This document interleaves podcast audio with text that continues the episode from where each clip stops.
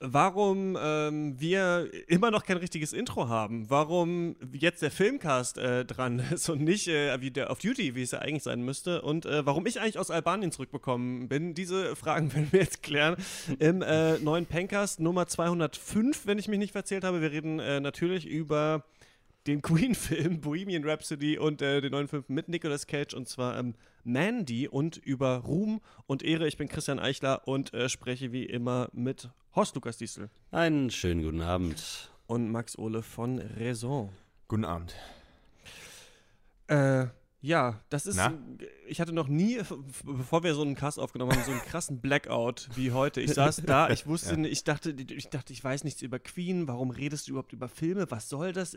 Was machen wir hier eigentlich? Also ich bin so richtig so, eigentlich, wo, also in der Hochzeit, wo ich eigentlich meine Notizen hätte machen müssen. Max, ich musste sehr lachen, als du ähm, letztes Mal erzählt hast, dass es so ist wie bei The Post. Tausend Leute kommen rein, rauchen und versuchen irgendwelche äh, Zettel durch die Gegend zu werfen und noch irgendwie eine Story äh, sich aus den Fingern zu saugen. So ging es mir mir heute. Ja. Da, ich habe alles geguckt. Ich habe zu allem eigentlich auch eine Meinung und dann wollte ich was aufschreiben und dann. Äh, ich habe manchmal, sage ich auch manchmal, wenn ich den Cast schneide, dass ich keinen Bock mehr auf mich selber habe, mich selber zu hören. so, ja. Und dies, heute habe ich keinen Bock auf meine eigene Meinung. Also schön für alle, die eingeschaltet haben, um sie zu hören. Ich will sie eigentlich nicht äh, erzählen, weil sie mich selber eigentlich so richtig interessiert zu, zu diesen Themen heute. Wie geht's euch? Schön. Ja, eigentlich genauso, aber immer. nee, äh, ja, äh, komische Stimmung heute hier im Cast. Ich glaube, es ist, weil unser Court Jester Malte nicht äh, am Start ist. Es schlägt sich direkt nieder. Der ist ja immer für einen äh, flotten Spruch zu haben. Ja, ich, nö, aber ich, ich habe den, den Cast auch nochmal von letzter Woche irgendwie äh, äh, mir einmal zu Gemüte geführt und das war schon der Höhepunkt, apropos Malte äh, Springer Court Jester des Pankers, einfach als er den Spruch gebracht hat, ich weiß nicht mehr in welchem Zusammenhang, Frauen erlaubt. Ja. Und, ja, und du, du das aber zum Glück gecallt hast. einfach, äh, das war nicht sehr schön. So einfach so viel, ja. ja, denk doch nicht so viel nach. Ja, nee, denk du vielleicht mal mehr nach. Das war ähm, herrlich, habe ich mich weggeworfen. Also war schön. Ähm, das ist einer der seltenen Fälle, wo einem rechtzeitig das Richtige einfällt. Ja, nämlich genau. gleich und nicht erst fünf Minuten später. Ja, einem fällt es Ich finde aber geil, diese, ja diese Dynamik sowieso manchmal. Das ist eigentlich äh, vor allem eigentlich eine Horst-Malte-Dynamik, die es gibt, in der entweder Malte einen Witz macht oder, nee, oft ist es so, Malte versucht einen Punkt zu, also hat sich irgendwie was vorbereitet und will jetzt was erklären. So drei wichtige Punkte, die aufeinander aufbauen zu einem Film. Und dann ist Horst, dir ist manchmal, glaube ich, langweilig oder so. Dann fängst du an, so zwischendurch so Gags zu machen. Und man merkt so leicht, wie Malte so leicht irritiert ist, es eigentlich witzig findet, aber auch seinen Punkt machen will. Und das ist beim Hören manchmal sehr witzig, wenn man euch beide kennt und so weiß, was los ist und es eigentlich sehr gut harmonieren könnte. Aber manchmal so halt voll neben, äh, nebeneinander hergeht. Aber das war geil. Mit diesem Frauen erlaubt habe ich auch bis heute nicht. Aber er hat dann auch gesagt, war ein Witz, ja. Aber fand ich ganz geil. Also, ja. Was hat er gesagt? Ich, grillen oder so? Wir sitzen rum und grillen. Nee, nee, er will irgendwie so, ja, irgendwie, nee, er will in so eine Kommune ziehen. Mit älteren Leuten, also, gerne ja. auch ja. Frauen. also, nee. war, ja, hat man nicht so richtig verstanden. Also, nee. wir kennen ja Malte und äh, alles in Ordnung. Off track. Äh, kann man einfach, weiß ich nicht. Aber war, ja. Ähm, ja, heute ist eine komische Stimmung. Ich weiß auch nicht warum. Es ist schön, dass du wieder da bist, Christian. Ähm, mhm. Hallo, ja. Es ist vielleicht auch, weil, äh, weiß ich nicht, wir haben halt Themen, so die, die reiben sich natürlich richtig. Eigentlich könnte, es könnte natürlich aber auch Grund sein, dass man richtig heiß ist. Ich meine, mit Mandy hier so ein Slasher-Horror-Ding und dann, äh, ja, Freddie Mercury, passt eigentlich wunderbar, ist eigentlich genau. Die Lebensgeschichte von Freddie Mercury ist eigentlich wirklich ähnlich. Ja, es ist ja sehr ähnliche Filme. Nee, die Filme waren insofern schon ähnlich, dass ich jeweils drin saß und mir dachte, oh mein Gott, was soll ich dazu denn sagen? So, es ist halt so, äh, naja, äh, kommen wir ja vielleicht noch zu. Ich weiß nicht, ob wir über die Filme überhaupt noch reden. Ich mach mal hier dieses Lied an, vielleicht ja, hilft ja das. Ah, ja. Und damit würde ich sagen, machen wir uns direkt auf die Socken und fangen einfach mal an, über diese beiden Filme zu sprechen, die uns ja doch irgendwie und der macht ja, die Schuhe fasziniert haben, aber wir wissen auch nicht so genau, was wir dazu sagen sollen und ähm, deswegen würde ich sagen, folgt mir doch mal in die Filmbesprechung. Da geht's lang, hier an den Bäumen vorbei. Und wir sprechen ja. über. Ich lasse das einfach an, da kann ich nichts. Nee, Bohemian Rhapsody.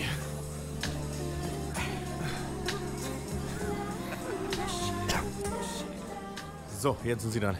Guten Tag. Was darf ich Ihnen denn heute bringen? Ah, hallo. Ja, Sie sind's wieder. Oh, Schön. Himmel. Ähm, gucken Sie mal, was ich hier ja. gesehen habe. Das ist hier stand Seite 17. Mhm.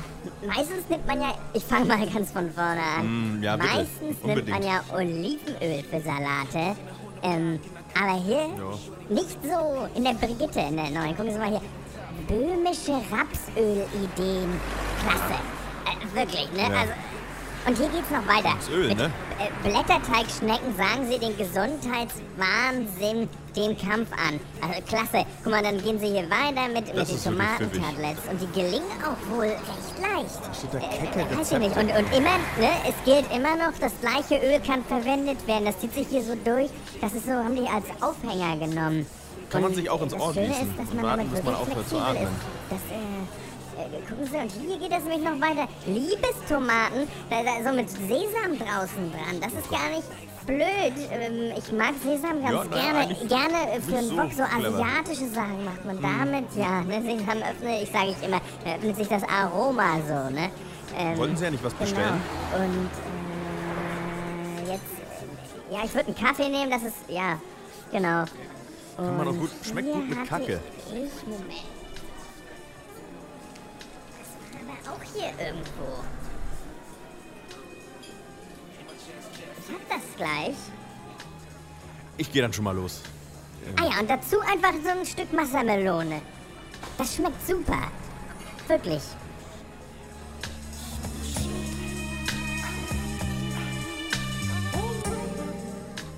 Ja, Bohemian Rhapsody. Es ist ja, es ist Herbst geworden, es ist kälter geworden. Der Winter steht äh, gefühlt wirklich schon vor der Haustür und ganz hinten, ganz am Ende vom Winter, da kann man sie schon sehen, die Oscar-Preisverleihung. Und äh, natürlich, bis dahin dauert es noch ein bisschen, aber trotzdem die ersten, so nach und nach wagen sich die ersten kleinen emotionalen Biopics ans äh, Tageslicht und äh, machen sich auf die beschwerliche Reise zu den Oscars. Und den Anfang, zumindest bei uns, macht dieses Jahr Bohemian Rhapsody, äh, benannt natürlich nach dem äh, allseits bekannten und beliebten Song von Queen. Äh, Regie geführt hat Brian Singer, zumindest am Anfang, den kennen wir von äh, diversen X-Men-Filmen und The Usual Suspects. Der wurde dann aber irgendwie, haben die sich alle gestritten, dann wurde er ersetzt von Dexter Fletcher, der aber in den Credits nicht auftaucht. Also fertig gemacht hat den Dexter Fletcher, aber überall steht trotzdem, das war Brian Singer. Keine Ahnung, was da los ist. Egal. Äh, Freddie Mercury wird gespielt von Rami Malek. Den kennen wir als die Hauptrolle von Mr. Robot hauptsächlich. Äh, und geschrieben hat das Ganze Anthony McCartan. Und der ist eigentlich mittlerweile schon ein alter Hase im Biopic-Game. Der hat nämlich sowohl The Theory of Everything, dieses Stephen Hawking Biopic ge- äh, geschrieben, und The Darkest Hour, das Winston Churchill Biopic. Also daran scheint er sehr viel Freude zu haben. Äh, die Cinematografie, ich sag's noch kurz dazu, kommt von Newton Thomas Siegel. Das ist äh, einfach der, ja, so ein bisschen der Cinematographer von Brian Singer. Die machen eigentlich alles zusammen. Schön. Gut, zum Film. Wir folgen Freddie Mercury, der äh, ganz am Anfang natürlich noch Farrokh Bulsara heißt, der in London Design studiert und am Flughafen als Gepäckhelfer arbeitet. Der geht in einen Laden, äh, wo die Band Smile spielt.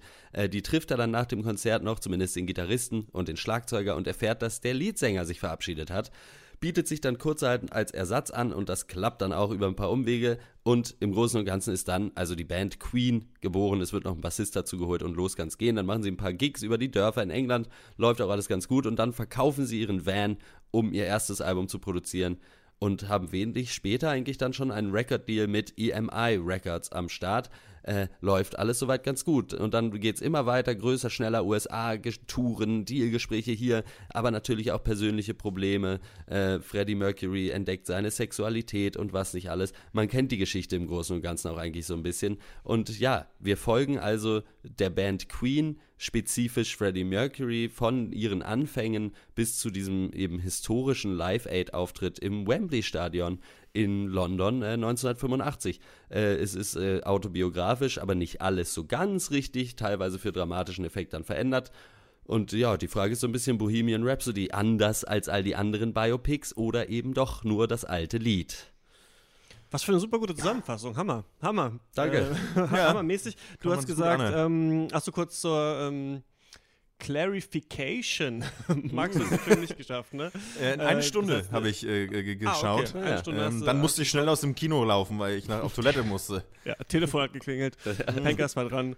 Ähm, das alte Lied, man kennt es ja. Ähm, Horst, du hast äh, gesagt, man kennt die Story schon. Ne? So, und Ja, das Witzige ist, So finde die ich, dass ne? wenn man, ja, Ich weiß erstaunlich wenig über Queen. Also ich bin nicht, wie ihr das vielleicht wisst, ich bin nicht so mit diesen. Es gibt ja Leute aus dem Bildungsbürgertum, die sind oft mit diesen ganzen großen Bands der 70er und 80er aufgewachsen, weil die Eltern die gehört haben. Bei mir war auf mütterlicher Seite ähm, wurde Wolfgang Petri und Pur und die Prinzen gehört. Mein Vater äh, Böse Onkels und Metallica. Das sind so die Bands, die ich in meiner Kindheit irgendwie kannte. Ja. So. Und ähm, deswegen viele von diesen alten äh, Rocklegenden habe ich erst später kennengelernt. Und für Queen hatte ich immer Respekt über und dachte immer, krass, abgefahrene Band, aber habe mich nie so richtig da reingenördet und reingelesen. Das Interessante ist, dass ich jetzt nach dem Film auch nicht mehr weiß über Queen, weil eigentlich. Ist es so, die Band im Film gründet sich die Band. Äh, alle sind eigentlich schon von Anfang an Genies, dann wird hart gearbeitet, ähm, es werden geniale Songs geschrieben, die jeder kennt, dann äh, wird kurz angeschnitten, dass ähm, Freddie Mercury äh, seine Homosexualität entdeckt, dass er ähm, seine AIDS-Diagnose hat und dann ähm, ist der Film auch schon wieder so ein bisschen vorbei. Und genau das wird dem Film ja angekreidet. Ne? Also genau das ist das, was ja auch gesagt wird, das ist, geht nicht in die Tiefe genug. Ich kenne die Tiefe leider nicht so richtig. Also deswegen dachte ich auch so, Mist, was soll ich naja, über den Film sagen? Ähm, ich, ich kenne also ich kenne jetzt nicht diese einzelnen Stories so stark, aber ich habe das Gefühl, dass ich nach diesem Film jetzt kein sonderliches Gefühl für äh, die Band und Freddie Mercury bekommen habe. Und ich glaube, es liegt ein bisschen daran, dass ja zwei ehemalige Bandmitglieder den Film mitproduziert haben. Und ähm, mhm. das ist wieder wie bei Straight Outta Compton. Wenn die eigenen Leute, äh, ne, also wenn die Menschen, um die es geht, da am Film mitschreiben, dann ist das immer ein bisschen schwierig, finde ich. Weil dann wollen die natürlich auch ähm, ihre Legende nicht zerstören und auch nicht in den Dreck ziehen. Und das ist, glaube ich, ja, immer nicht die beste Idee. Ja, ja, und es ist ja, ich meine, man muss, glaube ich, die Tiefe gar nicht äh, kennen, um diese, um das äh, anzukreiden. Weil, also in diesem Film zum Beispiel geht Freddie Mercury von AIDS-Diagnose zu, ja, aber ich will nicht als Opfer dastehen, äh, in ja, einer Minute oder so. Dauert es, bis er dann sagt, ja gut, nee, das passt schon. Das, ich habe das jetzt halt und es muss halt weitergehen und äh, ich will mich davon äh, damit nicht befassen und ich will einfach, solange ich noch Zeit habe, halt Musik machen äh, wo er ja mit Sicherheit irgendwann angekommen ist. Ich glaube aber nicht, dass es so schnell ging oder keine Ahnung, oder es fehlt dann halt auch einfach irgendwie und so die anderen Bandmitglieder bleiben eigentlich völlig blass, so was Charakterisierung angeht oder so. Die rennen die ganze Zeit nur so ein bisschen nebenher und sehen witzig aus. Und irgendwie, ja, es, es geht irgendwie um nichts. Man guckt sich das so an und es ist irgendwie ganz man kann es ganz gut gucken. Es kommt viel Musik von Queen, das passt so, da kann man sich gut anhören. Da, bei uns im Kino zumindest war der Sound auch richtig schön laut, das hat ordentlich gescheppert, das war okay. Und aber ansonsten, ja, guckt man halt so und da passiert halt irgendwie nicht so viel, oder? Ging es dir da auch so? Weil. Also ich habe, ich, ich, möchte da kurz äh, dem einfach zustimmen. Ich habe ja die, äh, die erste Stunde ja. gesehen und ähm, hätte da auch die Frage an euch, wie was passiert in der zweiten Hälfte. Ne? Also ähm, weil ich finde schon, dass es alles sehr ähm, sage ich mal, äh, gefällig vor sich, also ein Schritt nach dem nächsten gemacht wird. Ne? Also der, der, man äh, fährt nach zwei Minuten, ja, Mensch, der Junge kann singen und äh, zack, da spielt eine Band, zack, die nehmen ihn auf.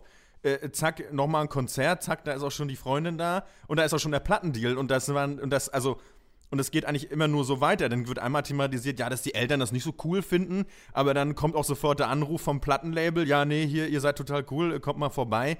Und das geht die ganze Zeit so. Ja. Also ich hatte, es war ja. überhaupt, es gab wie immer ein, ein häufiger Punkt, wo ist mal die Hürde, wo ist mal äh, was schwierig? Also wo wird mal gezeigt, äh, dass irgendwie, ne, meinetwegen, die Klassiker, ne? Eine Band, die keine Kohle hat, die tut irgendwie rum, die studieren vielleicht nebenbei. Vielleicht war es doch alles nicht so hart. Also vielleicht war es alles nicht so, hatten, ja. hatten, hatten die nicht diese Abfuckphase so sehr, das kann natürlich auch sein.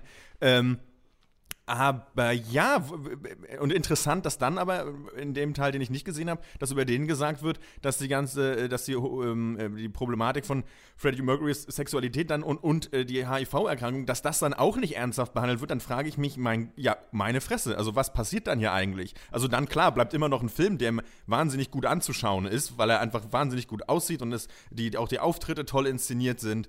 Ja. Ähm, aber ja, gut, vielleicht soll es auch das nur sein, ne? Also dieses Schillernde, was Queen vielleicht damals auch gewesen ist, ähm, ja, sich das einfach nochmal zu Gemüte zu führen mit ein bisschen mehr Fokus auf halt Freddie Mercury. Aber ja, ich, ich glaube, ja, es ist gar nicht mehr, oder? Also. Ja, es, ich glaube, was dem Film auch überhaupt nicht gut tut, ist, dass wenn dann mal irgendwas äh, äh, Dramatisches passiert, dass der Film dann auch komplett da reingeht. Also da ist dann irgendein Streitgespräch mit irgendeinem halt Manager von ihm. Das muss dann aber auch im strömenden Regen draußen äh, geschrien stattfinden. Äh, also, da, also wenn der Film dann mal versucht, irgendwie emotionaler zu werden, dann auch immer gleich mit der groben Kelle irgendwie. Und irgendwie in die, im Gesamten funktioniert es irgendwie nicht, fand ich. So, also ja, ich, bin da ganz komisch aus diesem Film rausgekommen, weil ich es an sich eigentlich auch nicht uninteressant war, fand und ich fand, was der Film halbwegs okay hinkriegt abzubilden, aber halt auch ohne jegliche Tiefe, ist halt so dieses Ding, dass es halt, ja gut, selbst wenn du irgendwie der gerade der gefragteste äh, Sänger äh, der gefragtesten Band der Stunde bist, äh, kannst du ja trotzdem auch scheiße gehen, wegen irgendwelchen Sachen, die auf, im persönlichen Leben passieren und so bla bla bla. Aber insgesamt wird es alles so, ja, es äh, fühlt sich, wie du schon gesagt hast, so ein bisschen so an, als hätte Brian Singer den äh, Wikipedia-Artikel zu Queen aufgemacht und dann nach und nach, ja, okay, dann verfilmen wir da jetzt was und hier das nehmen wir doch auch noch mit rein und das auch, ohne sich so richtig mit der Materie auseinanderzusetzen. Oder ging's, ja, ging's dir auch so, Christian? Ja, ähm, ich hatte ganz viel die, ähm, die Generation Y im Kopf, denn ich habe neulich von ähm, Deutschlandfunk Nova Hörsaal so einen Vortrag gehört, wo es ähm, darum ging, dass unsere Generation, Generation Y, also ich glaube so von 88 ähm, bis 95 oder so, oder von 85 bis 95 Geborene oder so, also die Menschen eigentlich, die aufgewachsen sind nach dem Kalten Krieg, ne, nach dem ja. Mauerfall, die nicht mehr dieses Blockdenken eigentlich kennen, dass die sehr konservativ sind. Also dass, dass für uns oder für unsere Generation so Werte wie Familie zum Beispiel so total wichtig sind und Systemkritik zum Beispiel nicht mehr, wie das aber für quasi die Babyboomer noch anders war. Und ähm, das für uns ganz wichtig ist aber dieses, ähm, wenn du, wenn du findest, was du liebst, dann musst du keinen Tag mehr arbeiten in, in, in, ähm, ja. in deinem Leben. Ne? Also dieses so Selbstverwirklichung ist für uns so ganz wichtig. Ja, Selbstverwirklichung ja. eigentlich im Job. Und ich hatte so das Gefühl, dass mit so einer Attitüde dieser Queen-Film gemacht wird. Weißt du, Leute, ja, die Jungs wollen singen so und dann singen sie und sie sind gut und dann kommt der Manager und sagt, ey, hier ist der Plattenvertrag und dann geht es, geht es weiter. Und es ist wie so eine Arbeiter-Selbstverwirklichungs-neoliberale so ähm, Corporate Identity Story von so einer Band irgendwie. Da geht es nicht so, also diese, da geht es nicht so richtig darum, wie sind die Lieder wirklich gemacht. Ne? Also wenn ich mich daran erinnere, wie in dem Beach Boys Film oh, ja, der Mercy mit ähm, Paul Dano zum Beispiel, wie sie dann die ganzen mm. Tiere da reinholen in dieses Studio und an diesem Album fast zerbrechen und sowas. Und das ist natürlich, klar, diese Szenen gibt es ja auch, ne? wie sie irgendwie denken, ey, wir brauchen einen Song, wo alle mitmachen können so We Will Rock You ist irgendwie fertig. Aber äh, das dachte ich mir so, dass alles, also erstmal wird mir hier zu wenig gefickt, einfach so in dem Film. Ich meine, das ist so eine sexuelle Figur, Freddie Mercury irgendwie, und das kommt eigentlich selten vor. Das muss man natürlich nicht, auch nicht plump machen, aber das ist irgendwie wenig. Also ich finde, der Film, da strahlt wenig Sex einfach aus und Sexualität. Ja. Und dann gibt es am Ende so eine Szene, also ziemlich am Ende, wo seine ähm, Ex-Freundin, mit der er nicht mehr zusammen ist, weil er jetzt seine Homosexualität offen lebt, dann so bei ihm ist und mit ihm redet und so sieht, wie er irgendwie in den Exzessen so ein bisschen verloren geht und guckt dann so aufs Klavier und da ist dann so, eine, so ein Spiegel mit so einer Line Koks. Und es soll so suggerieren von wegen so, ah, jetzt kokst du also. Und ich musste mir jetzt denken, ey, Digga, also der Typ ist ultra berühmt, der hat ja. nicht jetzt angefangen, irgendwie mal eine Line Koks zu ziehen. Also, also mit Drogen. Also das, ist so eine, das ist so eine prüde Sicht, so eine, ja. so eine rentnermäßige, so hahaha. Und das haben sie wahrscheinlich alles auf Drogen geschrieben, Zwinker. So, weißt du, so irgendwie so geht das so ein bisschen damit um, dass ich mir so denke, wo sind denn, also wo ist das Genie Freddie Mercurys, wo sind die Exzesse? Fast könnte man sagen, der Film ist eine Queen-Kritik, weil der Film eigentlich sagt so, eigentlich war da nichts Besonderes. Die konnten halt gut singen und haben irgendwelche Mucke gemacht und fertig war es und haben halt nur als Band funktioniert. also man könnte ihn fast auch als Kritik des Queen-Mythos lesen, wenn man wollte, weil es irgendwie nichts dazwischen gibt, außer, er, ja, die haben halt irgendwie Mucke gemacht. Er zeichnet das alles schon sehr langweilig, auf jeden Fall. Das stimmt schon. Äh, ja. Und was du auch ansprichst, ist halt so dieses wo ist es halt, ja, er sitzt halt dann, er steht an einem Feld und dann hat er die Idee für äh, Bohemian Rhapsody. Ja, so, genau. Fertig. Ja, halt der, das, der, Song ist ja. jetzt im Kasten. Ja, so, vor allem, vor allem ausgerechnet der Song. Also die Szene habe ich ja auch gesehen. Da dachte ich mir auch schon so, Jo, alles klar. Genau so ja. funktioniert es halt auch. Der Rest schreibt sich von alleine. Gerade ja, in Zeiten, wo, in denen es kein fucking, wo nicht jeder einen Laptop hatte und man jede Kackidee oder, oder wahlweise in sein Handy hätte singen können. Ähm, das war schon noch ein bisschen mehr Arbeit. Also es war schon ein bisschen schwieriger als das. Aber da, der, daran hat der Film irgendwie scheinbar kein Interesse. Und man fragt sich so ein ja. bisschen, an was hat er eigentlich Interesse, ne? Also ich eigentlich glaube so, ein bisschen. Ja, erzähl. Ja. Nee, mach mal. Ja, irgendwer Achso. muss das sein. Achso. Ähm, ich glaube, und deswegen kommt jetzt nämlich äh, Plot-Twist. Ich, ich hatte einmal Tränen in den Augen in dem Film, als es um die Versöhnung mit dem Vater geht. Ja. Und dann musste ich tatsächlich weinen, als am Ende da im Wembley Stadion ja. das letzte Lied gesungen wird We Are the Champions.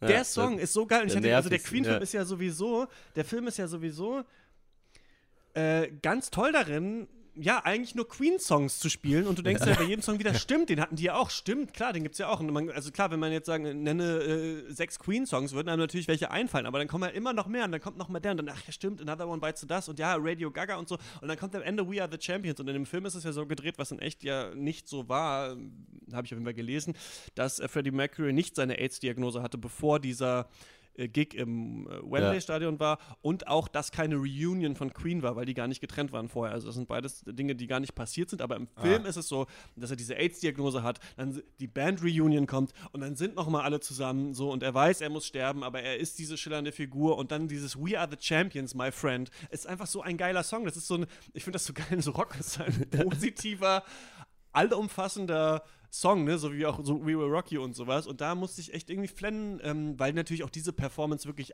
richtig abgefahren ist. Also Rami ja. Malek wird ja auch viel gelobt für diese Rolle, aber dieser ganze Live-Aid-Auftritt, der ja auch so der einzige wirklich auch lange Auftritt ist, den wir sehen in, in diesem Film, der ist natürlich wirklich grandios, ja. Ja, ja Rami Malek ja, ist aber auch schon wirklich krass. Also das, ja, das muss man, ne, schon der Oberhammer. das kann man, äh, die, ich fand sogar durch die Bank alle Schauspieler echt ja. äh, einfach einfach realistisch. Also für mich war es schon irgendwann so, dass ich äh, eigentlich Rami Malek gar nicht mehr gesehen habe, sondern das war irgendwie klar, okay, das ist Freddie Mercury. So, das hat, das ja. hat super geklappt. Aber damit dann halt so wenig zu machen, ist halt irgendwie schade. Aber was du sagst, stimmt auch vollkommen, Christian. Man kann sich diesen Film halt einfach angucken. Es kommt alle fünf Minuten kommt eh nochmal ein Queen-Song und man denkt sich, ja geil, passt. Die sind ja auch alle irgendwie cool. So, äh, außer man findet Queen scheiße, dann geht man eh nicht rein äh, in den Film. Also das passt voll, aber es ist halt, man hätte halt viel, viel mehr irgendwie machen müssen, vielleicht sogar auch, weil im Endeffekt, ja, wird hier Freddie Mercury als jemand dargestellt, der halt so, ja, der hat halt irgendwie ab und zu mal eine Idee für ein Lied gehabt. Und äh, so über die Phase in München, wo er irgendwie anscheinend irgendwie den ganzen Tag irgendwelche Sexorgien gefeiert hat, die, äh, ja, die lassen wir einfach mal weg. Ja gut, da ja, war Brian May wahrscheinlich nicht dabei, deswegen haben sie das nicht reingebracht. Also, du bist dann auch heute sauer. Ja, oder auch so wie auch auf Widerstand, auf den er gestoßen ist, ne, in diese Figur, die er war. So, ne? Also es ist ja, es wird, es ist recht gefällig und ich glaube, der Film, also der hat ja ganz furchtbare Wertungen auch irgendwie so ein, äh, also zum, was heißt furchtbar, aber so zu 50 auf Metacritic, ja. das finde ich schon sehr, also das gut, das wäre jetzt so eine, ja. so eine Pencast-Wertung, aber bei mir ist eigentlich immer so die Faustregel Metacritic minus 15 und dann ist eigentlich so meine, was ich mir so denke. und dafür finde ich das schon sehr schlecht für halt ein gefälliges ruhiges Biopic, was eben den Vorteil hat, dass die Schauspieler diese Rollen sehr gut verkörpern und die Songs natürlich einfach wuchtig sind und toll. Also man hat eben schon Queen, das muss man ja. schon sagen, und hat es toll dargestellt. Also zumindest ähm, die Performances und das allein ist, kann man sich gut angucken. Also es ist wirklich, ich dachte wirklich, dass der Film wird absolut furchtbar und ähm, bin wirklich auch so ins Kino gegangen und dachte, oh Gott, der soll ja so schlecht sein. Aber an manchen, an manchen Stellen ist er ja auch furchtbar. Also das ja, muss man schon, also wie gesagt, also immer wenn es dann so völlig überdramatisch oder ich fand auch teilweise irgendwie, keine Ahnung, es wird dann halt irgendwie dann doch zu viel gemacht. Also dann während diesem Wembley-Auftritt, der Hammer gefilmt ist, äh, und äh, auch funktioniert, kommt dann ab und zu noch so ein Shot in irgendeine so Kneipe ja, rein, wo ah, irgendwelche Leute stehen und dann da aber auch mittanzen und das ist halt so, nee. So, es kann sein, dass sie sich das in der Kneipe angeguckt haben, aber die haben dann nicht auch alle die Handbewegungen in der so läuft es einfach nicht. So, das ist dann schon wieder unrealistisch. Äh, und äh, sowas muss ich dann nicht haben noch zusätzlich, weil es funktioniert auch so schon. So. Der Film ist ein bisschen wie so eine äh, äh, Musical-Episode von der, von der Sitcom, eigentlich so ein bisschen. Ja. ja. Also ich, jetzt singen alle. Und ähm, ähm, äh, ich finde, oder, oder, oder, wie eine Live-DVD, wo zwischendurch noch die Leute noch, die Band noch so ihre Geschichte erzählen ja, und die selber, so die selber und die Rollen übernehmen. Genau, ja, so ein bisschen hat es den Anschein. Ich meine, gut, passt ja auch, sag ich mal. Äh, äh ich finde, Queen ist ja die Musik ist ja eigentlich so häufig auch wirklich so musical-mäßig ja. eigentlich. Weshalb Queen bei mir auch immer, ja, ist super cool, habe ich auch als Junger auch mal so ein Best-of-Album rauf und runter gehört, aber hätte ich nie oben in meiner Liste, so von, von so All-Time-Favorites, weil mir das immer ein bisschen zu grell war, alles dann doch. Ähm, aber das ist ein anderes Thema.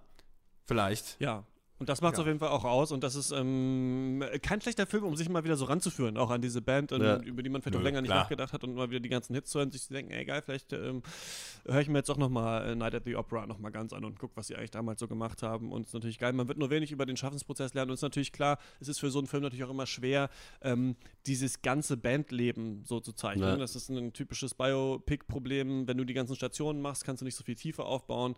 Ähm, wenn du nur so einen Ausschnitt zeigst, dann hast du halt nicht diesen allumfassenden Film. Manchmal ist ja auch der allumfassende Film ganz schön, aber hier merkt man auf jeden Fall, dass da einfach ähm, Dinge fehlen. Ich finde ihn aber nicht ganz so furchtbar, wie andere den machen, weil der schon sehr unterhaltsam ist und gerade, ähm, wie schon jetzt ganz oft gesagt, so sind äh, gerade die Performances richtig, richtig gut, die Auftritte.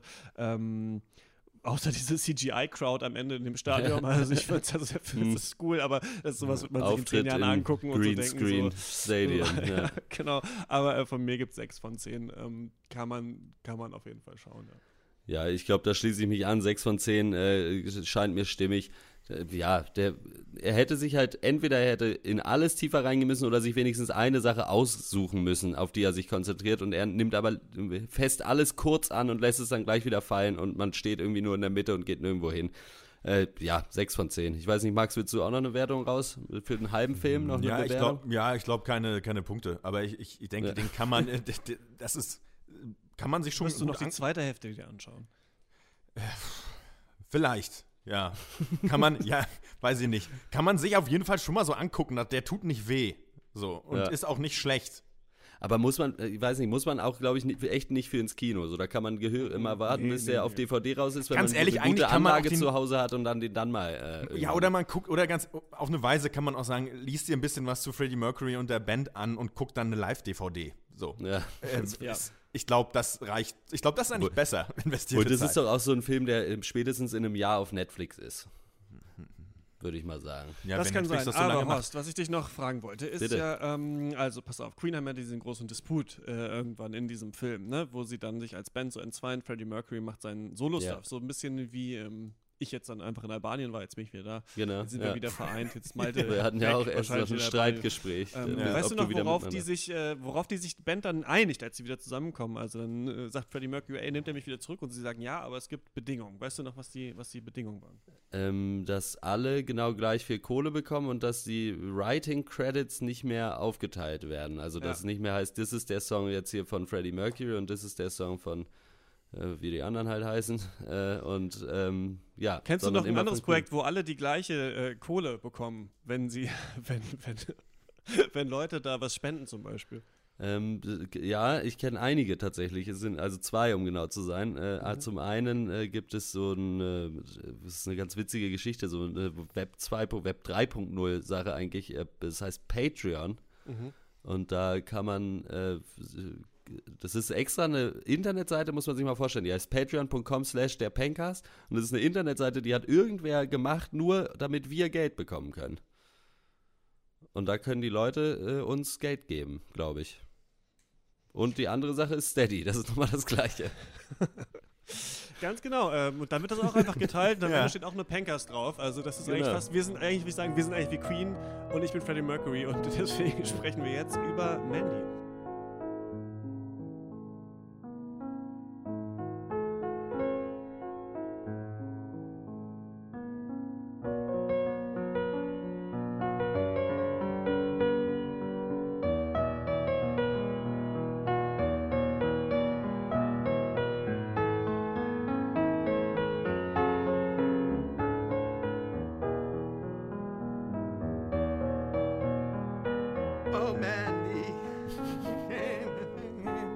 Wem noch eigentlich? Ich denke, ich, ich kenne nur die Ich Westlife-Version. kenne ich kenn nur die Westlife-Version. ich, ich weiß es nicht. Ich weiß es nicht. Ich könnte jetzt. könnte ich jetzt. Song. Guck mal, bitte schnell. Ist Original Song.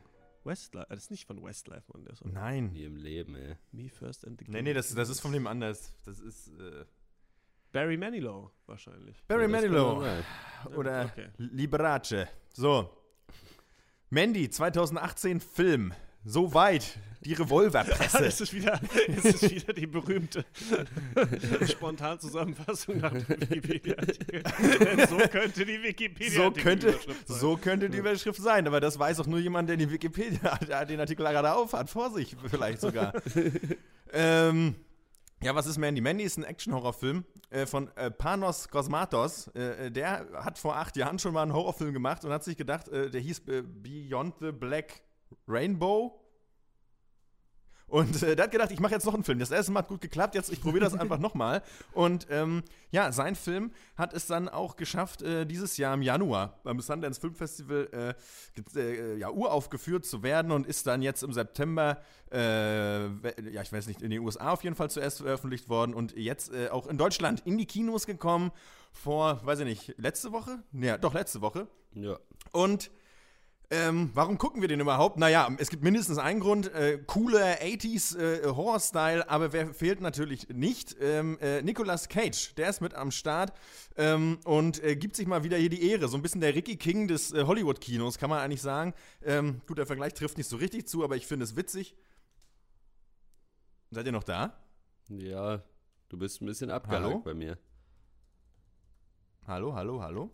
Bei mir warst du ganz abgehackt. Ja, bei mir auch. Okay, ja, ihr wart bei mir auch weg. Aber wir müssen eh, es hat vorhin eh schon ab und zu gehakt, wir müssen eh äh, verschiedene Spuren hochladen. Oh Gott. Hm. Genau, okay, warte mal, ich mach's, vielleicht soll ich es einfach nochmal machen? Nee. Jetzt, warum geht's jetzt eigentlich wieder? Jetzt geht's ja. wieder weird. Okay. Geht los! Nein, es geht noch nicht los. Die Musik ist von dem leider zu früh verstorbenen Johann Johansson ähm, der auch zum Beispiel für Rival die Filmmusik gemacht hat und äh, der sehr schöne Musik gemacht hat. Und ähm, ja, das ist noch wichtig, ein, ein wichtiger Name. Und ähm, deswegen will er hier genannt werden.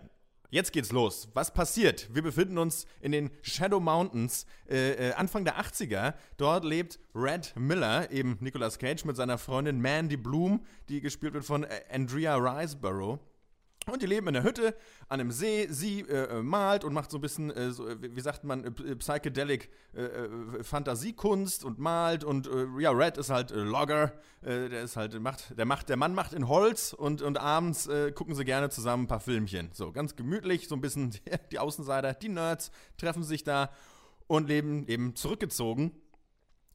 Ja, was passiert noch? Mandy fährt irgendwann zur Arbeit. Sie arbeitet irgendwie an der Tankstelle und ähm, auf dem Weg zur Arbeit, ähm, auf einem Waldweg, äh, kreuzt sie ähm, einen Van, der gefahren wird von den Children of the New Dawn, einem einer eigenartigen Gruppe junger Leute, einem, einem ja, man, man, man, sieht schon, mit denen ist es auf jeden Fall, mit denen stimmt auf jeden Fall was nicht. Die haben auf jeden Fall schon mal, ist einmal ein Joint geraucht, äh, würde ich mal vermuten. ja, also das, äh, da, da, da, ich, da, war ich mir recht schnell recht sicher. So, das ist einfach die langen Haare machen's. Und ähm, Mehr Drogenkonsum als im ganzen Film Bohemian Rhapsody. ja, das, so viel ist sicher. Und nicht ein Lied geschrieben, die ja, ja, die fehlte halt die eine Idee auf dem Feld. Ja. Ne, so ohne geht's nicht. Die werden geführt, angeführt von äh, Jeremiah Sand. Das ist ein ziemlich durchgeknallter, psychopathischer, äh, gruseliger eben Anführer äh, dieser Bande, dieses Kults. Und der hat sich auf einmal in Mandy verschossen, im, im Vorbeifahren verliebt. Das ist mein neues Deutschrock-Album und äh, so könnte man es nennen. Hat er sich Daraufhin sagt er, auf dem Bett liegend, auf seiner Ruhestadt sich befindend, Brother Swan, äh, hol, Detail, hol die Black Skulls, hol die dämonische Biker Gang und äh, ich brauche diese Frau. Und dafür musst du dieses Horn tuten. Brother Swan tut, wie ihm befohlen wurde, bläst in ein Horn, eine dämonische Biker Gang kommt und was dann passiert, das weiß man nicht so genau. Ihr, äh, ihr wisst es dafür umso besser. Mhm. Besser als die Zuhörer auf jeden Fall. Und äh, wie hat euch das denn dann gefallen, als die Motorradgang sich einschaltet in die Handlung? War das cool? War das gut? Wie war es denn eigentlich, Freunde? Ich bin so gespannt, ob Christian den Film liebt oder hasst, weil es gibt nur die beiden Optionen. Ja. Ähm, ähm, ich bin tatsächlich gespalten da, muss ich, muss ich sagen. Nee, das geht ähm, nicht. Weil ich glaube, das ist, weil äh, du ähm, ja meine Vorliebe für Ninja Scroll kennst, die ähm, unseren äh, Lieblingsfilm Cast Nummer 3 gehört haben. Den vierten muss ich immer noch irgendwann schneiden und hochladen, da ist ein anderes Thema. Ähm, ich finde das ganz schön stark, was hier versucht wird, denn ich finde, dass es ähm, artistisch gut umgesetzt ist, diese absolute psychedelische Traumstimmung über diesen ganzen Film äh, zu legen und vor allem auch diese ekelhafte LSD-Gang trotzdem in ihrer Furchtbarkeit cool in Szene zu setzen. Ich finde, das hat sowas, was man heutzutage nicht mehr so oft sieht. Wir kennen das ja, dass Filme versuchen, so 80er John Carpenter Sachen irgendwie wieder aus dem Hut zu zaubern. Das geht mal besser, mal schlechter. Ne? 80er sind ja wirklich überall Neonschrift und so. Aber ich finde, dass das hier nochmal stärker gemacht wird, dass es nochmal so ein bisschen diffuser ist, abgefahrener, rauchiger und verdammt Metal-mäßig und so eine geile ja. Art von Metal, aber finde ich, deswegen finde ich gut und das magst du auch dabei, bis in den Film gesehen hast, weil ich, ich habe so gemerkt, auch so Folk-Metal-Sachen und sowas, irgendwie, ich vermisse das so ein bisschen, diese Ästhetik. Bei mir ist ja so, bei mir hat ja alles so ein bisschen mit System of a Down aufgehört, wo, glaube ich, ja bei dir mit Slipknot dann alles angefangen hat, noch krasser zu werden. Ich habe mich ja nie in diese krasse Ent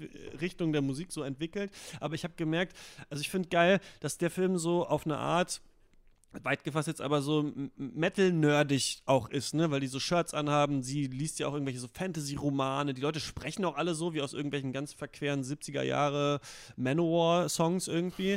Und ja. ähm, ich finde fast, man könnte den Film fast als Parabel lesen, wie Metal bist du eigentlich wirklich, also quasi so bist du nur so wie die Leute auf der einen Seite, die die Bücher lesen und die Forest Temples zeichnen oder bist du so wie die Leute auf der anderen Seite, die sich von irgendwelchen komischen Skorpionen beißen lassen und irgendwelche Dämonen an anbeten. Ich fand das an sich cool. Ich finde, dass Nicolas Cage hier nicht reinpasst. Äh, das war, hat mich so ein bisschen rausgezogen. Ich finde, er übertreibt so ein bisschen. Ich finde ihn irgendwie so ein bisschen äh, zu, zu albern, ist mir dann so aufgefallen. Dadurch, ähm, das ist nur ein einziger Problempunkt, aber ich finde ja. irgendwie, äh, er ganz ich finde cool, dass der Film sich eigentlich so ernst nimmt in seiner Scheiße, aber Nicolas Cage hat mich dann irgendwie rausgezogen. So. Ja, ich, ja, ist ein komischer Film auf jeden Fall. Hat, äh, muss aber auch sagen, hat mir eigentlich ganz gut gefallen. Äh, was mir vor allen Dingen gefällt, ist, dass der Film einem relativ früh klar macht, also oder quasi Bescheid sagt, du verstehst hier eh nichts. Also was genau hier passieren wird und was genau die Story ist, also warum irgendwas so ist, wie es ist, das ist einfach scheißegal. Guck dir diese Hammerbilder an, die wir hier gemacht haben. Guck dir an, wie schön rot das hier in dem Wald ist. Guck dir an, wie äh, brutal teilweise das ist. Guck dir an, wie die Mucke passt äh, wie die Shots inszeniert sind. Nimm das einfach so mit, akzeptier das einfach. Äh, und es ist ja auch komplett einfach äh, der gute alte äh, Mann verliert alles, rastet aus, Plot einfach in seiner Reinform. Aber es wird nicht nervig dabei irgendwie. Er schafft es, das irgendwie, ja, zumindest visuell sehr interessant zu halten und es ist halt wirklich auch einfach wirklich eklig. So. Und aber halt jetzt nicht so Jumpscare, Grusel eklig, sondern einfach so, also in dieser Abgefahrenheit der Leute sieht man, findet man trotzdem, glaube ich, noch irgendwie echte Menschen auch wieder. Also man kann, es ist nicht unvorstellbar irgendwie, au außer vielleicht diese komische Dämonen-Biker-Gang from Hell. Äh, aber so diese Leute in dem Kult, die sind jetzt nicht so weit hergeholt dann doch. Vielleicht nicht äh, weniger weit, als einem lieb ist irgendwie. Deswegen hat der Film schon so ein bisschen, ja, so für, bei mir ist auf jeden Fall so Ekel ausgelöst, der aber auch irgendwie faszinierend war. Äh, und die Action war ganz cool. Mich hat Nicolas Cage nicht äh, gestört als äh, von seiner irgendwie von seiner Art her, wie er das hier gespielt hat, aber halt so ein bisschen mich hat daran gestört, dass es halt so ein bisschen wahrscheinlich im Großen und Ganzen so ein bisschen Meta-Gag sein soll, dass hier halt Nicolas Cage diese Rolle spielt, irgendwie. Die irgendjemand Unbekanntes wahrscheinlich genauso gut äh, hätte spielen können und das wäre aber dann irgendwie stärker gewesen. Mich hat der so an Blue Ruin und so erinnert oder Green Room äh, als Sonier noch cool war, Sonier. Ja, cool ist er auf jeden Fall nicht mehr.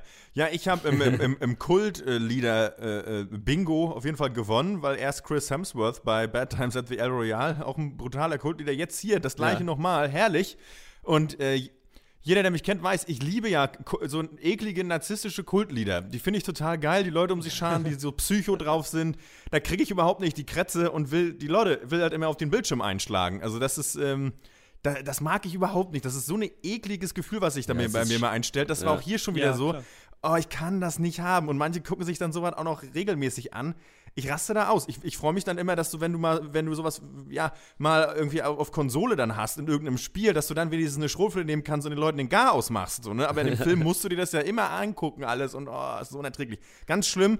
Ähm, ja, der, der Antagonist ist schon ein einziges laufendes Trope. Das ja, muss man schon leider so sagen. Also da ist ja wirklich nichts Originelles dran. Das Ding ist, der, der Film macht aber da, äh, ich bin jetzt bloß, ich bin jetzt ja bloß bei mir gewesen und gar nicht beim Film, ne? Also das mal ja. äh, noch nebenbei gesagt, weil der Film macht eigentlich nicht viel falsch. Ich meine, tolle Bilder, ja, gut, eine große alte Kamera genommen und eine, eine rote Lampe angemacht, kann ich, würde ich jetzt so ein bisschen sagen. Ich, mir geht die Atmo so ein bisschen auf den Sack, aber an sich äh, kann man sagen, weiß ich nicht, wie wenn sich halt eine neue Band gründet und 80s Thrash cool nochmal macht, ist es halt hier so ein bisschen, kann man dem Film nicht richtig verübeln, dass er sagt, wir, wir nehmen uns ein altes Genre und machen das nochmal in cool. Und ja. ich glaube, das hat der Film allemal geschafft. So, ähm, Nicolas Cage, keine Ahnung, wenn ich den da vom Fernseher sit sehen sitze und, und äh, sehe, wie der sich da Flips reinschraubt, denke ich mir schon, na, Nicolas spielt, wie du gerade Flips ist. Ich weiß nicht, so richtig abkaufen kann ich mir das halt auch nicht mehr. äh, ähm, ja, ich, ich finde schon so ein bisschen auch, bin auch ein bisschen bei Christian, es geht gar nicht darum, dass er schlecht, also dass er irgendwas falsch gemacht hätte, Schau, so, oder, weiß nicht, aber der fühlt sich schon ein bisschen fremdkörperhaft an. Äh, in manchen Kritiken wurde er ja über den Klee gelobt, keine Ahnung warum, weiß ich nicht, ist mir auch egal. Ich, für mich hätte es auch wirklich gut wer anders machen können. Ansonsten, der Film ist halt arschgruselig, arschbrutal. Ähm, am Ende rastet halt alles völlig aus. Ich finde, mir ist sowas zu, also so, weißt du, so Trippiness und super explizite Gewalt ist für mich einfach die Hölle. Also da kann ich auch immer nur so halb hingucken. Deswegen tue ich mich auch schwer, darüber zu sprechen, weil auf eine Weise ist das halt ähm, ein Genre, mit dem ich ja an sich überhaupt kein Problem habe. So der, der Rache-Film äh, ja. Äh, bin ich ja großer Fan von. Aber wenn das so brutal ist und trippy und nicht einfach mit Sturmgewehren irgendwelche Hochbogen von äh, Gangstern eingenommen werden, dann bin ich da leider so ein bisschen raus und kann auch wenig ehrlich sagen. Also das ist, bevor ich da unfair werde gegenüber dem Film, weil ich glaube, der ist cool eigentlich. Mhm. Ich, was ich mich auch noch gefragt habe dabei ist so inwiefern, weil wir ja am laufenden Band gerade jetzt, äh, wie es, wenn es dann jetzt weitergeht, äh, mit der Oscar-Zeit immer Film äh, oder Filmen vorgeworfen wird, dass sie Oscar-Bait wären. Und bei diesem Film hatte ich teilweise so ein bisschen das Gefühl, das ist so Kult-Film-Bait. So, ja. Dass, ja. dass die Leute so versuchen, einen möglichst kultigen Film zu machen und sowas ist halt, also da, dafür ist es ihnen eigentlich ganz gut gelungen, insofern weiß ich das nicht genau, aber sowas ist ja eigentlich immer prädestiniert äh, zu scheitern, wenn man es absichtlich versucht, weil ein Kultfilm kann, muss eigentlich aus Versehen entstehen, so zumindest von meinem Gefühl her. Mhm. Ja. So hatte ich an manchen Stellen, dachte ich mir halt so, ja, ja okay, musste das jetzt sein irgendwie. Ja, also, und der wird ja auch, aber es scheint ja auch zu funktionieren, er wird ja so ein bisschen, ja schon jetzt auch abgekultet. Äh, ja, mal gucken. Geht ja, ja auch um Kult, ne, so passt ja. Stimmt, ja, die äh, Kritiken sind da so ein bisschen gemischt, glaube ich. Ne? Manche ja. sagen, ja, das ist eigentlich das alte Lied. Ne? Manche sagen, es ist äh, prätentiös, andere sagen, es ist ähm, ganz innovativ, was hier, was hier gemacht wird. Gut, wirklich innovativ kann es nicht sein, weil es eben äh, referiert auf was, was schon mal da war und auf Ästhetiken, die wir schon gesehen haben. Ich finde aber in dieser Konsequenz haben wir es eigentlich selten gesehen. Ja. Also, dass dann wirklich immer der Soundtrack dröhnt, dass dann diese, also diese Szene, wo, die, wo er auf dieser Stein-Ocarina spielt und auf einmal kommen diese äh, Ghost, witzig eigentlich, dass es auch so Ghost Rider-Figuren sind, hat Nicolas ja. Cage ja auch mal gespielt, ne? aber so From Hell Hell und entführen dann so diese Frau der zieht immer weiter an, so mit einfach ja. geilen Ideen, einfach, finde ich, gut umgesetzten Szenen. Also da läuft Nicolas Ketcher mit einer Kettensäge um die Ecke und alles ist in dieses ekelhafte, grelle Licht irgendwie ge getüncht und ähm, sein Widersacher sitzt da und hat dann noch eine noch größere Kettensäge. Also, das sind auch immer so absurde Details, wo du immer denkst, ja. ah, das ist jetzt so kultfilmmäßig. Aber ich finde gerade visuell, also diese, diese Pyramidenkirche, die es da gibt, ja. das ist nicht neu, das hat man alles schon auf irgendwelchen Metal-Alben-Covern mal gesehen, aber ich habe trotzdem, merke ich, so eine Sehnsucht nach bestimmten Ästhetiken, die ich oft nicht, nicht ja. so bekomme. Und gerade zum Beispiel dieses Haus am Anfang, in dem die wohnen, hat mich wieder auch sehr an diesen Ort in Solaris am Anfang erinnert, ne? Diese großen Glasfenster, diesen Holzhaus, ja. was da so irgendwo mitten im Nirgendwo ist. Und ja, ich weiß nicht, was, ja, was zeichnest du gerade? Ja, das ist ein Forest Temple. Ich fand das irgendwie schön. Ich fand es irgendwie doch ein bisschen, bisschen anders, aber äh, gleichzeitig ist es auch total albern immer wieder, dass er sich dann seine eigene Axt da schmiedet und sowas. Sorry, war mir er hat eine Axt, so. also, er hat eine Armbrust, so, dann eine Kettensäge, ja, ey, das ist so ein bisschen. Das ist, ah. das ist halt so Evil Dead-mäßig hm. einfach so ein bisschen. Ja, ne? also genau, das, ja. ja. Aber genau, ich habe mich über Johann Johansson da gefreut, ne? wie du gesagt hast, eben auch leider ähm, verstorben. Also. Ja, der Soundtrack nicht, drückt. Ja. ja, ist irgendwie kann man mal machen. Was ich noch sagen wollte, mir zieht er zu spät eigentlich das Tempo an. Also ich finde so, dass nach einer halben Stunde weiß man ungefähr so, was passiert. Dann kommen diese Dämonen, dann gibt es den ersten äh, tragischen Umstand, der da passiert. Und ich finde, so ein bisschen früher hätte man mal dann eine Action-Szene oder sowas reindrücken können. Also ich finde es ein bisschen langsam. Aber äh, was er schon hat, ist eigentlich einfach tolle Sets manchmal. Also ist ja dann bei diesem, ja. ich weiß auch gar nicht mehr, wer das ist. Ich dachte erst, er müsste den umbringen, aber er kommt dann da in so einen Raum ja, bei dem LSD-Bäcker. Da. Ja, dann genau, dann, dann, dann Rufus oder was? Ja, ist so diese, diese ähm, Deckenleuchte, die angeht und es ist ein Tiger im Käfig und so. Also ich fand es irgendwie, die hatten, die hatten irgendwie Spaß daran, das zu machen und haben es auch ganz kreativ umgesetzt. Und obwohl so dumme Sachen sind, finde find ich, schafft der Film es schon in so eine seltsame Farbe zu tünchen und nicht so völlig Hollywood beschissen. Wisst ihr, es gab mal diesen Film mit, ähm, äh, Jesse Eisenberg, heißt er so, und, und, und, Kristen Stewart, American Ultra oder sowas, wisst ihr so ja, ja, noch? Ja, also die wir mal ja, haben, so, das, also, wo das dann alles so auch so clean ist, der Film ist immer richtig, richtig dreckig. Der ist richtig der dreckig, ist, der, das, das ist eine richtig eklige Suppe, da wird religiöser Müll gelabert und da kriegen Leute irgendwie diese Axt ins Maul, also es ist schon irgendwie ein Fest der Absurdität, finde ich, aber wir glaub, müssen, glaube ich, den Film auch nicht unbedingt äh, zerreden, aber ich, ähm, Nee, also zerreden auf keinen, also ähm, überhaupt nicht. Äh, ja. Ist was für Genre-Fans, würde ich ja, sagen. und damit fange ich auch schon wieder an äh, und gebe ja, genau. diesem ich Film. Ich gebe mal sieben von zehn. Ich fand das nicht schlecht, aber ähm, ja, ich fand es mal ganz erfrischend, aber ich muss sagen, wie man glaube ich immer öfter merkt, ich bin relativ desillusioniert, was Kino an sich angeht. und äh, da fand ich das jetzt mal irgendwie was anderes und nicht, es war nicht so Hochglanz wie vieles, was wir uns angucken äh, ja. müssen. Das fand ich. Ich gebe cool. äh, geb diesem Film 7,5 von 10 und äh, warum ich einen halben Punkt höher gehe als du, ist, weil ich, äh, weil das, äh, so wie du in Bohemian Rhapsody reingegangen bist mit dem, mit, mit dem mit der Angst, dass es die absolute Hölle wird für dich. So bin ich in diesen Film äh, reingegangen und dachte mir, um Gott, mein Gott, ich hasse den wahrscheinlich. Äh, und dann äh, war ich positiv überrascht. Siebeneinhalb. Oh, wow. Ähm, ich, für Genre-Fans ist das der Oberknaller und ich glaube, deswegen muss ich, also muss äh, differenziert sehen, ich gebe dem sieben als jemand, der bei der Hälfte des Films keinen Bock hat hinzugucken. So, weil das aber, aber weil es eben cool ist. Also ich glaube, ja. das ist einfach wirklich cool. So, aber ich kann damit halt nichts anfangen. Aber das passt ja. schon alles. Aber mich würde interessieren, ist es nicht, weil ich, weil wir diese, ich will jetzt auch nicht die Zeit überziehen, aber es würde mich wirklich interessieren, dass ja so schon auch ähm, bei so Metal-Bands, die du hörst, ja schon solche Bilder schon auch in so Texten auch so evoziert werden. Oder also ich hätte gedacht, zum Beispiel, du bist ja zum Kommt Beispiel auch kein an. Fan von so Horrorspielen und sowas, ne? Also von so Videospielen und sowas. Also da, da, hätte ich mich jetzt gefragt, ob sowas dann für dich ja einfach an sich so halt eine Faszination hat, wenn halt irgendwelche komischen Dämonen nee. auf so Bikes sind und irgendwie weiß ich nicht was, aber nee, ne? Mm, da muss man, da gibt es ja Unterschiede. Also es gibt ja den Metal-Fan, der halt dann auch so Olli Schulz-mäßig dann auch sich die ganzen Horrorfilme reinzieht und es gibt halt die, die auch keinen Bock drauf haben. Also dazu gehöre ja. ich. so, äh, ich, nee, also alles, was so komisch, nee, wie ich schon sagte, einfach so ein komischer Trippy-Grusel ist, bin ich raus. Wenn das jetzt irgendwelche dämonischen Biker, die da rausfahren in die Schlacht sind und dann geht das da halt ab und dann wird da, wird da was ich wie äh, offen und nicht alles so geheim mit irgendeinem Kultlieder und irgendwelchen komischen, mhm. verschwurbelten Religionsgefasel, sondern einfach so Leute sich da, weiß ich nicht, mit Hammer und Schwert irgendwie auf den Kopf hauen. Da wäre ich dann wieder dabei, wenn es so ein bisschen epic wird. Aber dieser dieser quasi dieser so ein bisschen dieser Halloween-Horror auch, so dass einfach einer nur mit Messer irgendwo dasteht, das kann ich nicht ertragen. Wenn ihr versteht, okay. was ich meine. Ja, also ja, voll. Ja.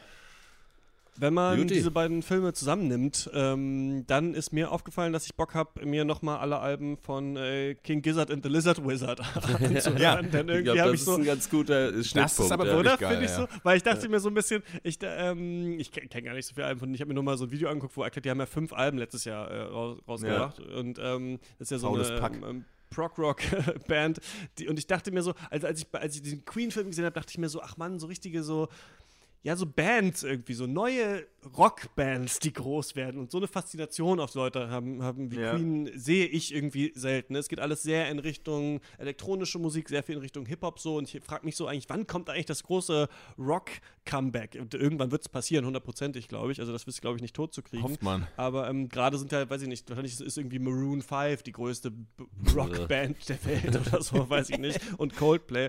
Aber ähm, was wir, wir haben jetzt äh, umgedreht erst über den Film geredet, äh, zu dem wir das Thema haben und dann jetzt über Mandy. Aber was ich äh, euch fragen wollte oder worüber ich mit euch reden wollte, ist Ruhm, weil ich natürlich vorher, das Thema vorher ausgewählt, bevor ich den Film gesehen hatte, dachte, darum wird es viel um im Queen-Film gehen. Ne? Was macht der Ruhm mit so einer Figur wie Freddie Mercury?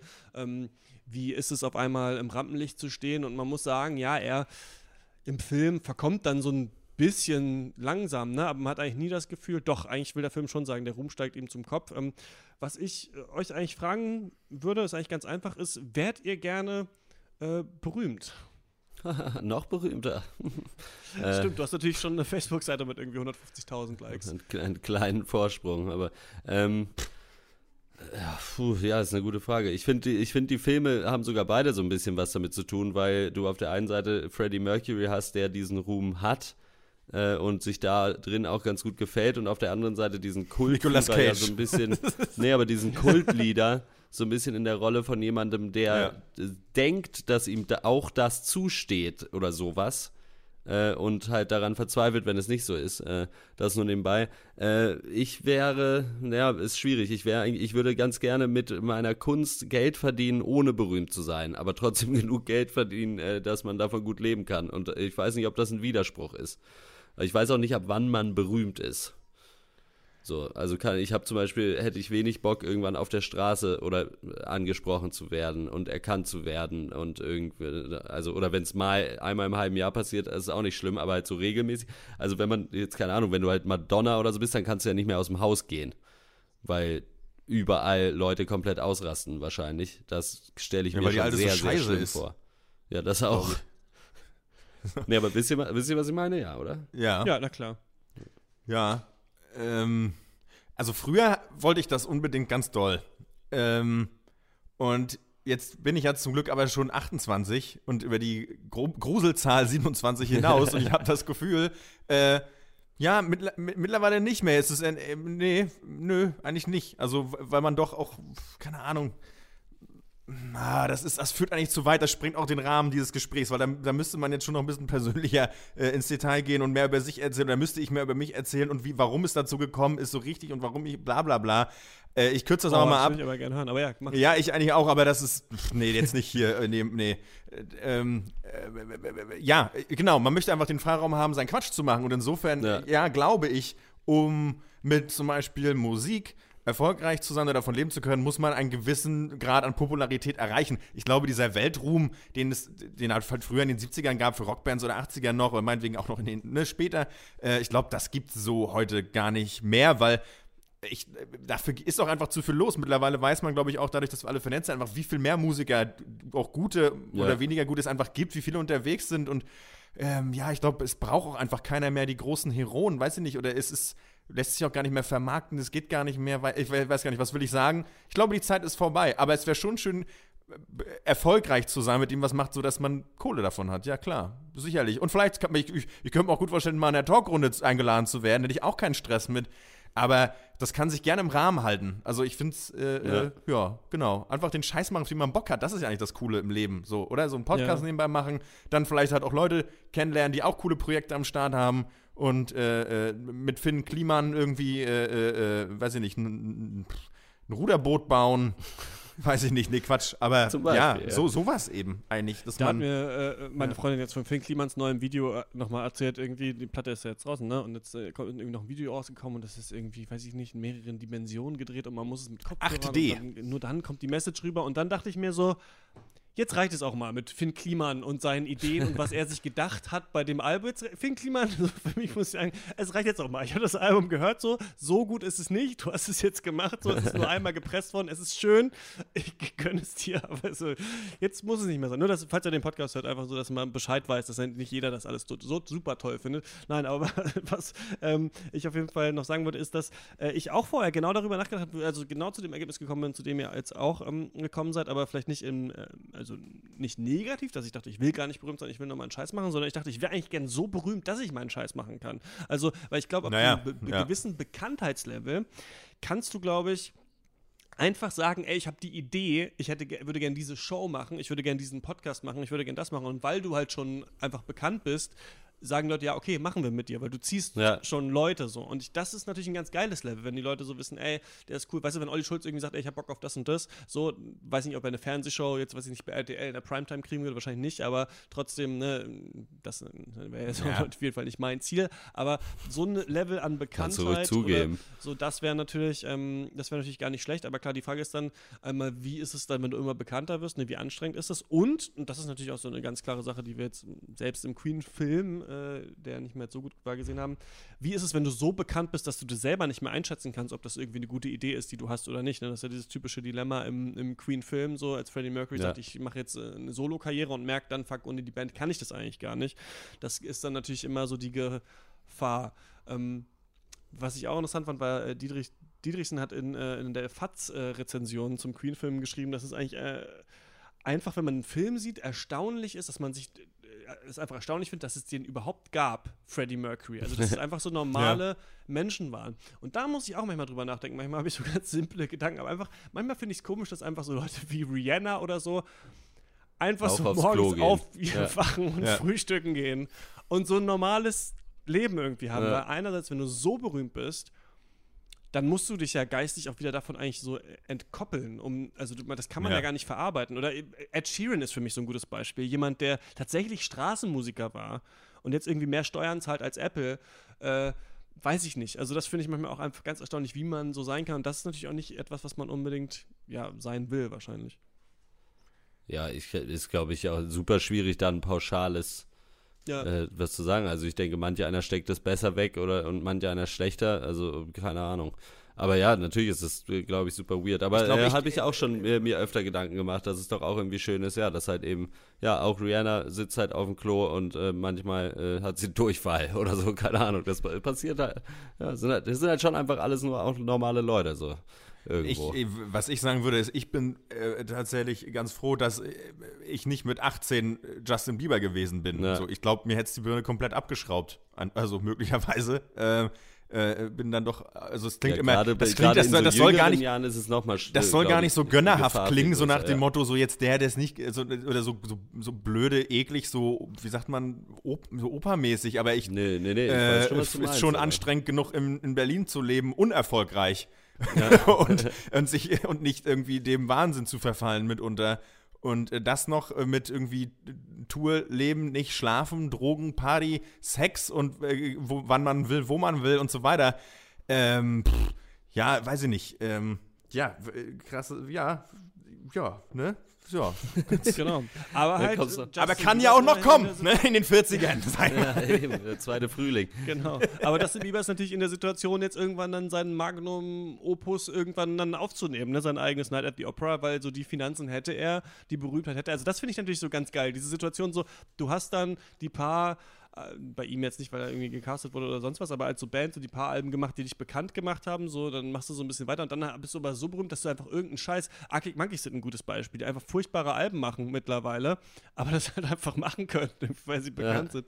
Das ist natürlich so ein ganz geiles Level an Berühmtheit, wenn du einfach dem Label sagst, ja fickt euch, wir machen jetzt einfach das Ding und irgendwann wird es schon kaufen. Obwohl so. es auch dann natürlich die Frage ist, inwiefern du die Eier oder den Mut hast, das dann zu machen, weil es ist Stimmt, ja schon ja. so, dass wenn du so ultra berühmt bist, äh, dass du du, dass dir das ja ganz viele Leute nicht verzeihen, wenn du was anderes machst. Ich weiß gar nicht, wer das mal, ich glaube, irgendein Autor hat das irgendwann mal gesagt, vielleicht sogar Stephen King oder so, keine Ahnung, wenn nicht, dann tut es mir leid, aber äh, von wegen, dass die, ja. dass, die, nein, dass die Leute halt äh, quasi immer wieder äh, von ihm genau dasselbe Buch haben wollen, nur in anders. So, und äh, es soll halt sich nichts verändern. Und das kriegt man bei Bands ja schon auch ganz oft mit, dass von ja. den Fans dann irgendwie mega äh, die Breitseite kommt, äh, wenn äh, mal was Experimentelleres versucht wird, was dann vielleicht nicht so gut ankommt. Äh, haben wahrscheinlich auch nicht alle dann, äh, oder halt viele Bands vielleicht auch äh, Schiss dann, dann vor sowas und machen lieber nochmal ein Album wie immer, so oder sowas, könnte ich mir vorstellen. Interessant ist, finde ich eben, dass aber das halt, ja, wir haben es jetzt Ruhm genannt, also ja, dass wenn du erfolgreich bist, meinetwegen auch genug Kohle hast, dass sich aber eigentlich, also da, da ändern sich natürlich schon Sachen, aber grundsätzlich bleiben die Dinge doch gleich, ne? Also gerade wenn man, egal was man macht, ob man, in welcher Form auch immer man vielleicht jetzt kreativ arbeitet, ähm, du stehst halt morgens auf und musst überlegen, wie du deinen Scheiß fertig kriegst. So, ne? Also da, da ändert auch dein Kontostand nichts dran, dass wenn du einen Song nicht fertig kriegst, dann kriegst du den dann ist das genauso wie vorher. Also zum ja, Beispiel. du hast halt mehr ne? Zeit, ne? Du hast um halt, genau, du hast mehr auseinanderzusetzen, aber klar, prinzipiell. Genau, ja. du hast, du hast halt mehr Zeit, genau, du hast, du hast den Existenzdruck nicht, aber dieses, aber dieses, dass du dich da trotzdem zermarterst und manchmal denkst auch vielleicht, fuck, du kannst es eigentlich nicht, was du machst und äh, ich glaube, diese gleichen, diese gleichen äh, Grübel, Shitloops kommt man genauso rein und ich habe auch also über die Jahre jetzt auch also immer wieder auch Künstlerinterviews äh, äh, gelesen oder mir angehört und alle, viele natürlich aus, haben ausgesorgt, aber, aber keiner redet darüber, weil jeder ist,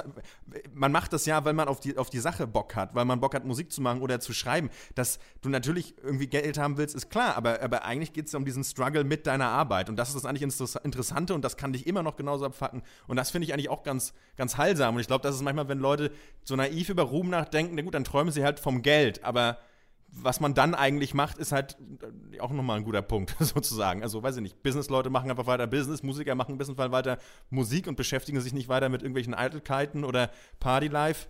Ähm, eigentlich mhm. muss man einfach sein ganzes Leben lang arbeiten. egal wie, egal wie viel Geld. Man muss machen und ja. Sachen schaffen. Und da bin ich manchmal so nihilistisch, dass ich immer so denke, ähm, ich kann mir schon vorstellen, wie es ist. Also ich kann mir schon ja. vorstellen, wie es wäre, äh, Jan Böhmermann zu sein oder so und diese Sendung zu haben, da zu sein. Und, also ich kann mir jetzt schon vorstellen, wie das wäre, das Neo-Magazin Royal zu moderieren und trotzdem so unglücklich zu sein wie jetzt manchmal. Also, ja, ich glaube, das ist auch der Punkt. Ja. ja, und das ist manchmal ein, auch ein, ein, ein Hemmnis manchmal, um was anzufangen, so, weil ja, diese Baby-Steps sind eigentlich natürlich gut, nicht unbedingt zum, zum Ruhm, aber kleine Sachen verbessern, äh, merke ich immer wieder so, wenn man sagt, okay, da kann man noch ein bisschen was schrauben und so, das kann man machen. Naja, ähm, so viel soll es vielleicht dazu gewesen sein. Können wir kurz irgendwie, ach, das spielen wir danach ein, die Abschlussrunde. Ähm, nee, ich hau das hier, ich spiele das hier ab, kein Problem. Ja, und da sind wir auch schon wieder. Da war ich ja dann noch kurzzeitig. Kurzzeitig war ich ganz berühmt im Abschlussrunden. Das ist ja gar nicht schlecht. ja, ähm, lass uns das fix machen. Wir sind schon ein bisschen über der Zeit. Ähm, ich ja. war in Mazedonien und Albanien im Urlaub und äh, es war eigentlich der Hammer, kann man sagen. Also ähm, unfassbar epochale Landschaft, möchte ich fast sagen. Also Nordalbanien war ich nicht mal, da haben wir nur so eine Doku drüber geguckt, ähm, aber das ist auf jeden Fall jetzt auf der Liste. Da sieht es echt aus, wie wenn man sich die klischeeigste äh, Kanada-Kitsch-Postkarte vorstellt. Riesige, äh, okay. äh, schneebedeckte Berge, tiefgrüne oh, Wälder, glasklare ähm, Flüsse, also wirklich ganz wunderschön. Und ähm, ich habe richtig Bock auf äh, mehr Balkantour. Dann haben wir uns noch angeguckt, äh, eine Dokumentation irgendwie vier Stunden, so Zweiteiler zu, oder vielleicht war es auch insgesamt nur zwei Stunden lang, aber zur ähm, Geschichte des Jugoslawienkriegs, da rafft man ja echt gar nichts. Ja, ey, wenn man sich das mal reinzieht. Habe ich mir so. schon zehnmal durchgelesen, den Wikipedia-Artikel. Ja. Ich check nichts. Ja. Das ist ja. super interessant auf jeden Fall. Also die Doku könnte ich auch auf so eine Art Doku, ne? Ich glaube, ähm, Illusion Jugoslawien oder so heißt die. Äh, auch toll, also ganz interessant natürlich, ne? Aber das fängt ja schon beim Ersten Weltkrieg und dann der Zweite Weltkrieg und dann zur Zeit der Blöcke und äh, alles Mögliche. Aber ähm, trotzdem ähm, Balkan auf jeden Fall äh, total super und Albanien auf jeden Fall auch. Also ganz auch billig touristisch gesagt, ganz tolle Strände, super schöne Berge, man kann super wandern und alles ähm, okay. ganz billig und cool. Ja, und die Leute sind halt mega mega entspannt einfach so, finde ich. Also und super hilfsbereit und einfach, äh, einfach cool, weil es ja witzig ist, weil ja komischerweise, man weiß auch gar nicht genau warum, vielleicht weil Albanien auch so lange abgeschnitten war vom Rest der Welt, aber äh, gibt es ja so negative Klischees. Also wenn man Leuten sagt, oder den Eltern, man geht nach Albanien, ist es so, hä, wo willst du hin? So, ähm, ist super. Und äh, dann haben wir, glaube ich, alle Red Dead Redemption 2 gespielt. Ist ja so das, das mhm, rare ja. Videospiel, wo man dann merkt, die Menschen kriechen aus ihren Löchern und machen, entstauben ihre Konsolen und legen ein Spiel ein. Ähm, ihr beide ja auch. Ähm, Jawohl. Max, du zockst ja sogar öfter Playstation, aber hast du ja sogar eigentlich nicht. Und das kriegt man, glaube ich, so auch so am Rande irgendwie jetzt bei vielen äh, mit. Äh, ein ne, neues Spiel von Rockstar Games, bla, muss man, glaube ich, nicht erzählen. Ähm, und da ist wohl unter ganz beschissenen Bedingungen entwickelt worden. Aber ähm, ist auch ein sehr äh, beeindruckendes Spiel. Meine Gedanken sind noch nicht final dazu. In der nächsten Folge Rush, ich habe ja diesen Gaming-Podcast auch mit Giga Games, werden wir da auch länger drüber reden. Bin jetzt so 20 Stunden drin. Hoffe, dass ich es bis dann, bis zur Aufzeichnung nächste Woche noch durchbekomme. Ähm, ich habe auf jeden Fall so, sowas noch nicht gesehen. Also ich finde, das hat so ein Detail gerade das Spiel, dass man zwischenzeitlich immer mal denkt, das ist echt, finde ich. Ja. Also dadurch, ja. dass sich so viele Details äh, so überlagern. Also ich finde so die Animationen, wenn der vom Pferd absteigt zum Beispiel und so, das ist so mh, mm, so viel Arbeit da reingesteckt worden, dass dann, wenn dann auch noch irgendwie der Tau auf den Blättern ist und äh, der Atem ähm, dampft, weil es morgens ist und dann die Sonne äh, aufgeht und sowas. Das ist zwischenzeitlich immer so der kleine, kleine Flash kriege auf jeden Fall. Ja. Ähm, vom Gameplay finde ich, es gibt viel zu kritisieren, aber ähm, an sich also ein beeindruckendes Entertainment-Produkt auf jeden Fall, was die da Ja, das Gesamtpaket ist schon irgendwo der Wahnsinn auf jeden Fall. Ich es gibt so ein paar Sachen, die ein bisschen nerven auf jeden Fall. Also ich habe noch in noch keinem anderen Spiel, was ich je gespielt habe, so viele Menschen aus Versehen angeschossen äh, weil man irgendwie kurz R2 äh, angedrückt hat und er dann aus der Hüfte eigentlich schießt und man will sich gerade mit jemandem unterhalten und dann ist der weg. Und cool. Aber sonst. Und was natürlich gar nicht geht, ist, wenn man im Spiel eine Zigarre raucht, dann zieht er nur einmal dran und wirft sie dann weg. Man kann also nicht cool irgendwie am Bahnhof stehen ja, und fünf Minuten Zigarre Ja, packen. das fand ich auch nicht gut. Was soll das? Also verstehe ich nicht. Naja. Ja, allem äh, Hashtag nee. Konsumgesellschaft im Wilden Westen ja, auch einfach. Eben. Ne? Also das kommt auch gar nicht dazu. Ich habe hauptsächlich sehr viel geangelt im Spiel. Das geht. Äh, man kann 13 Legendary Fische fangen insgesamt an verschiedenen Locations. Äh, Finde ich ja super. Dann, also wirklich. Stark mitgeplant, okay. Ich habe ja auch, äh, wir hatten, äh, ich habe bei einem Kumpel gespielt, wir haben sofort die Minimap ausgestellt und uns selber auferlegt, dass wir auch die richtige Map nur benutzen dürfen, wenn wir genau wissen, wo wir sind, weil man da ja sonst auf diesem kleinen Punkt sieht, wo man ist. Und das wäre ja unrealistisch. Und haben uns dann die Map einmal so ausgedruckt noch und mussten dann immer rausfinden, wo wir sind. Und dann musstest du diesen ah. Angeltrip halt wirklich planen. Halt so, okay, wo müssen wir lang? Wie kommen wir da hin? So, wo ist es überhaupt genau? Und das hat schon gebockt. Also dann auch zu zweit das halt so zu spielen, dass einer irgendwie an der Karte sitzt und sagt, jetzt müsste hier links ein kleines Häuschen kommen. Äh, das war irgendwie super. Hammer. Das hat äh, Spaß gemacht. Und dann sehr viel geangelt. Äh, ja, aber ich muss, ich werde mal gucken. Ich ich bin so aus dem ersten Hype, glaube ich, jetzt raus und werde jetzt einfach ab und zu mal äh, weiterspielen und dann mal die Story auch ein bisschen mehr auschecken und so. Äh, ansonsten noch ganz kurz, ich habe äh, nochmal How to Train Your Dragon 1 und 2 geguckt. Oh, äh, und die sind, so die sind echt einfach cool. Die sind echt einfach coole Filme. Äh, kann man nicht viel sagen. ich, ich freue mich. Im Februar kommt der dritte.